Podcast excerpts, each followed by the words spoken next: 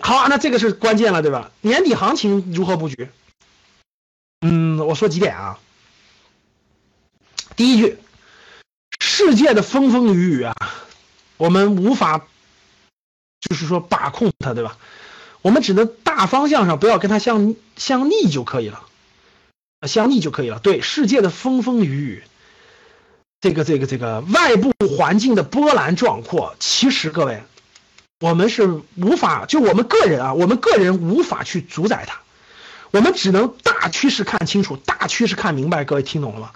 就是世界的风风雨雨是真的是很大的，你不用过于恐慌。我问大家一点。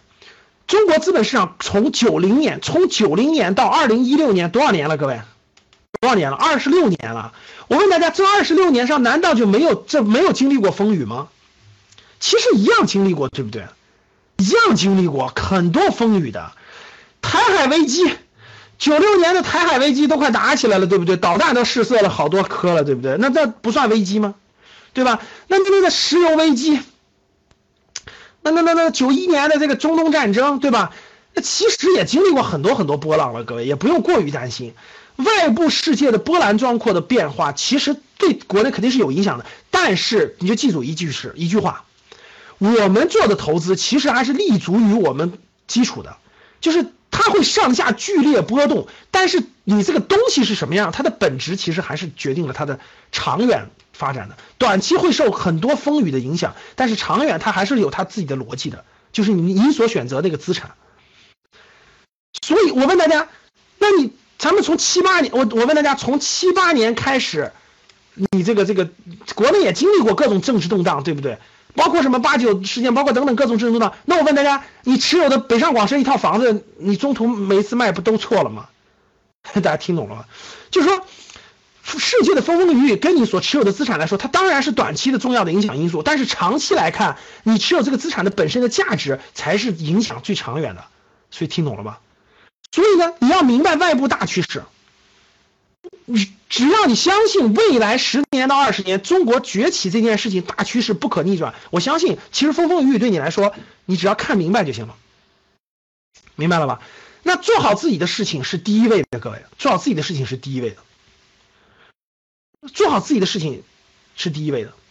那那最近我认为我们自己的行情关注的重点在哪儿呢？第一个，养老金入市是非常非常值得我们密切关注的重大事件。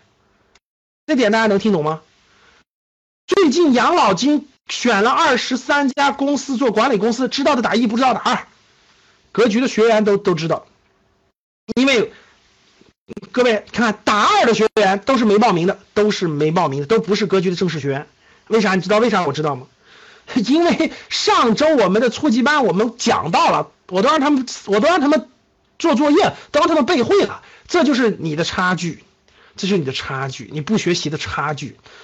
我们格局的学员都把养老金入市管理的二十五家机构背得滚瓜烂熟了，你还不知道呢，你还打个二呢，这就是差距。别人在进步，你没有进步，知道为啥吗？你没有跟上时代进步的脚步，懂不？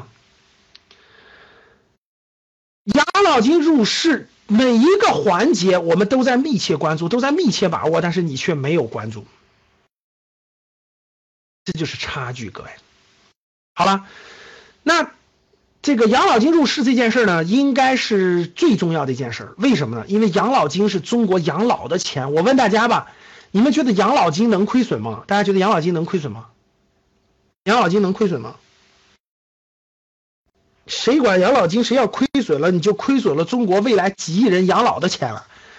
所以各位记住，养老金不能亏损，就是哪怕它短期适当的浮亏没关系，但是长期绝对不能亏损。所以我问大家，养老金是总量是几万个亿，它虽然是分批分次入市的，我问大家，养老金入市是选在高点还是低点吧？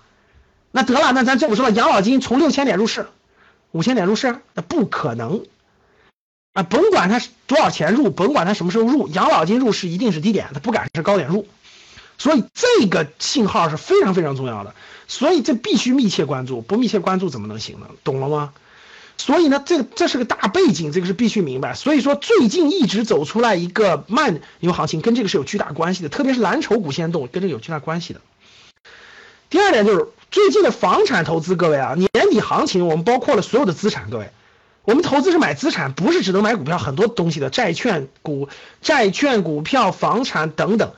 房产投资现在适合不适合动，各位？房产投资不说原因了啊，你这个这个不易动，短期不易动，是我说的是房产投资啊，不是说自住啊，自住跟它有区别啊。那老师，我家自己要住，我还面临着很多问，我自己买，那你认真选择选时机的问题。但是我觉得最近不是一个时，不是一个特好的时机，所以呢，最近大家这个房产投资还是不要动，所以最近是不能动的啊，不宜这个盲目盲目，更不宜盲目借贷投资啊。啊，说最近我还要贷款买多大多大的，就是贷贷很多钱买房子做，而且是投资的，那最近绝对不是适宜的时间。我建议大家等等，啊，这个二零一七年三月份到四月份的时候，大概比现在经过过大概三四个月以后再做分析，就是我也不知道啥时候合适啊，我只能说再做分析。啊，短期内量价都在回落，我相信这这点大家看到了，短期内量价都在回落，对吧？短期内这个交易量和交易价格都在回落，都在回落，所以现在是一个观望，不能着急，不能着急。得做一个观望。那股票市场呢？股票资本市场的未来呢？年底最核心的就是是否会继续慢牛行情。其实大家看，从今年好公司啊，从二零一六年一月二十九号开始，两千六百点开始，一直慢走出了个慢牛行情。你去看好公司是一直都是慢慢上涨的，一直都慢慢很多蓝筹都是一直慢慢上涨的，对吧？这一年多一直都是慢慢上涨的。我去年一，我今年一月二十九号，我们还在泰国的时候，我都给当时的学员的群发了信息。我说极有可能是一个低点，无论如何买一点，对吧，老学员？各位记不记得？